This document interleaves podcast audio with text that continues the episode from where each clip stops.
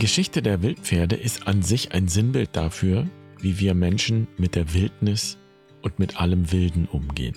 Vor 7000 Jahren gab es nur Wildpferde und dann haben Menschen begonnen, sie zu zähmen und zu züchten und so sind unsere Hauspferde entstanden.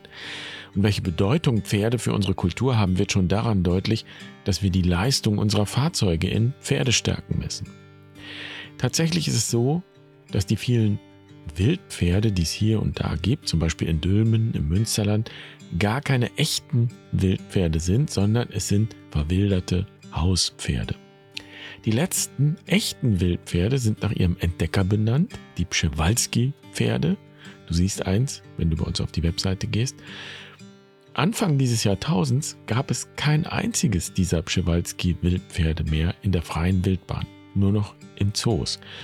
Und weil ein Wildpferd im Zoo letztlich auch irgendwie ein Hauspferd ist, kann man sagen, dass die Wildpferde nach 7000 Jahren praktisch ausgestorben waren. Und dann ist es gelungen, einige von diesen Zoo-Przewalski-Pferden mit dem Flugzeug in die Mongolei zu bringen und dort auszuwildern. Und heute, im Jahr 2023, sind es etwa 300 echte Wildpferde, die völlig auf sich gestellt in den unendlichen Weiten der mongolischen Steppen leben. Und was wäre, wenn wir diese Rückkehr der Wildpferde als Zeichen nehmen, dass sich die Entwicklung der letzten 7000 Jahre auch wieder umkehren lässt? Nicht im Sinne eines Rückschritts, sondern als Erinnerung und Besinnung auf den Ursprung.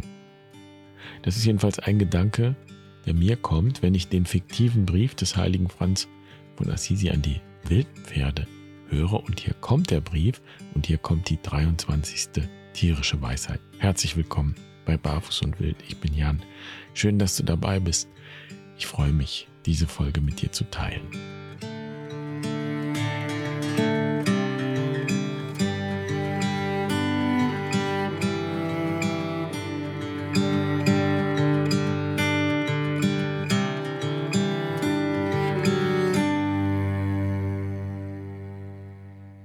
Lieben Wildpferde, wenn ich an euch denke, dann sehe ich vor meinem inneren Auge die weiten Landschaften, in denen ihr zu Hause seid. Ihr seid eine beeindruckende Verkörperung von Freiheit und unbändiger Kraft. Und ihr lehrt uns Menschen, was es bedeutet, ungebunden zu sein und doch zugleich im Einklang mit der Erde und dem Wind, der durch eure Mähnen weht. Karge Steppen sind eure Heimat. Ihr findet dort Nahrung, wo kaum etwas wächst. Eure Hufe sind hart und widerstandsfähig, eure Muskeln stark und eure Sinne scharf. So seid ihr ein Symbol der Stärke und der Ausdauer. Ihr ermutigt uns Menschen, sich den Herausforderungen zu stellen, die das Leben für uns bereithält und ganz sinnbildlich der Wildnis und dem Wilden in unserem Leben Raum zu geben. Dass es nur noch wenige von euch gibt, ist nämlich eine direkte Folge davon, dass wir Menschen die Wildnis und alles Wilde nicht mehr zu schätzen wissen und immer mehr einzäunen, zurückdrängen, zähmen, zivilisieren und oft sogar bekämpfen und beseitigen.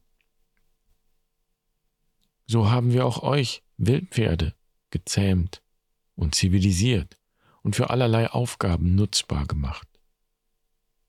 Eure Nachfahren, die Hauspferde, helfen uns bei schweren Arbeiten oder dienen uns heute oft nur noch zur Unterhaltung.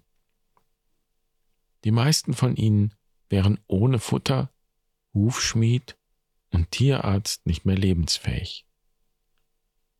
Deshalb danke ich euch, liebe Wildpferde, dass ihr uns an unseren wilden Ursprung erinnert und an jene ursprüngliche Stärke, die tief in uns allen lebendig ist. Und so wie ihr ein Sinnbild der Freiheit, der Kraft und der Ausdauer seid, so ist die Wildnis, in der ihr zu Hause seid, ein Sinnbild für alles Wilde, das sich in unserem Leben zeigt. Situationen, die uns über die Grenzen unserer zivilisierten Komfortzonen locken. Das können Momente von großer Schönheit und des Ergriffenseins sein, Momente der Leidenschaft und der Liebe. Wildnis zeigt sich jedoch auch in Momenten, in denen wir bedroht sind von Krisen, in Momenten des Chaos und auch des Leids. Kurzum, Wildnis zeigt sich dort in unserem Leben, wo wir die Kontrolle verlieren. Und ich danke euch, liebe Wildpferde, für die Ermutigung und die Erinnerung daran, dass wir gerade dort, in der Wildnis unseres Lebens, den Ursprung von Freiheit, Weite und Lebendigkeit berühren können. In Liebe und Dankbarkeit bin ich, euer kleiner Bruder Franziskus.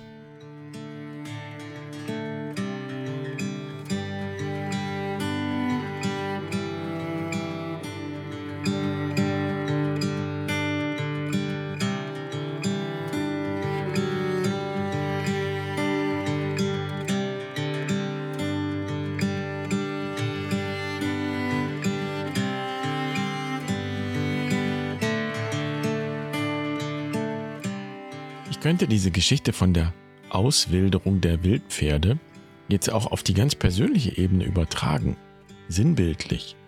Wenn du im Leben das Gefühl hast, dass dir die Lebendigkeit verloren gegangen ist, dann braucht es vielleicht so eine Auswilderung, eine innere Auswilderung. Dann ist es vielleicht nötig, sich selbst wieder auszuwildern. Und das bedeutet, sich wieder ganz bewusst in die ursprünglichen Kreisläufe des Lebens zu stellen. Und ich denke an die berühmten Worte im Evangelium, wer sein Leben gewinnen will, wird es verlieren. Das klingt so betrachtet wie das Motto unserer zivilisierten Kultur. Und wir merken, dass es uns aber nicht mehr Leben bringt und auch nicht mehr Freiheit, wenn wir die Kreisläufe des Lebens zu überwinden versuchen und versuchen, uns sozusagen außerhalb dieser Kreisläufe in vermeintliche Sicherheit zu bringen.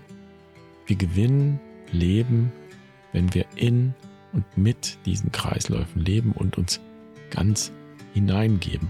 Und die nächste Auswilderung, wenn man so will, startet bei uns übrigens in der Fastenzeit mit den Eremos-Wochen. Wenn dich das interessiert, findest du natürlich alle Infos dazu auf der Webseite. Und du findest da auch das PDF mit dem Brief an die Wildpferde und die kleine Schreibübung. Schön, dass du heute dabei warst. Ich wünsche dir einen schönen Tag. Bis morgen. Mach's gut. Pace bene.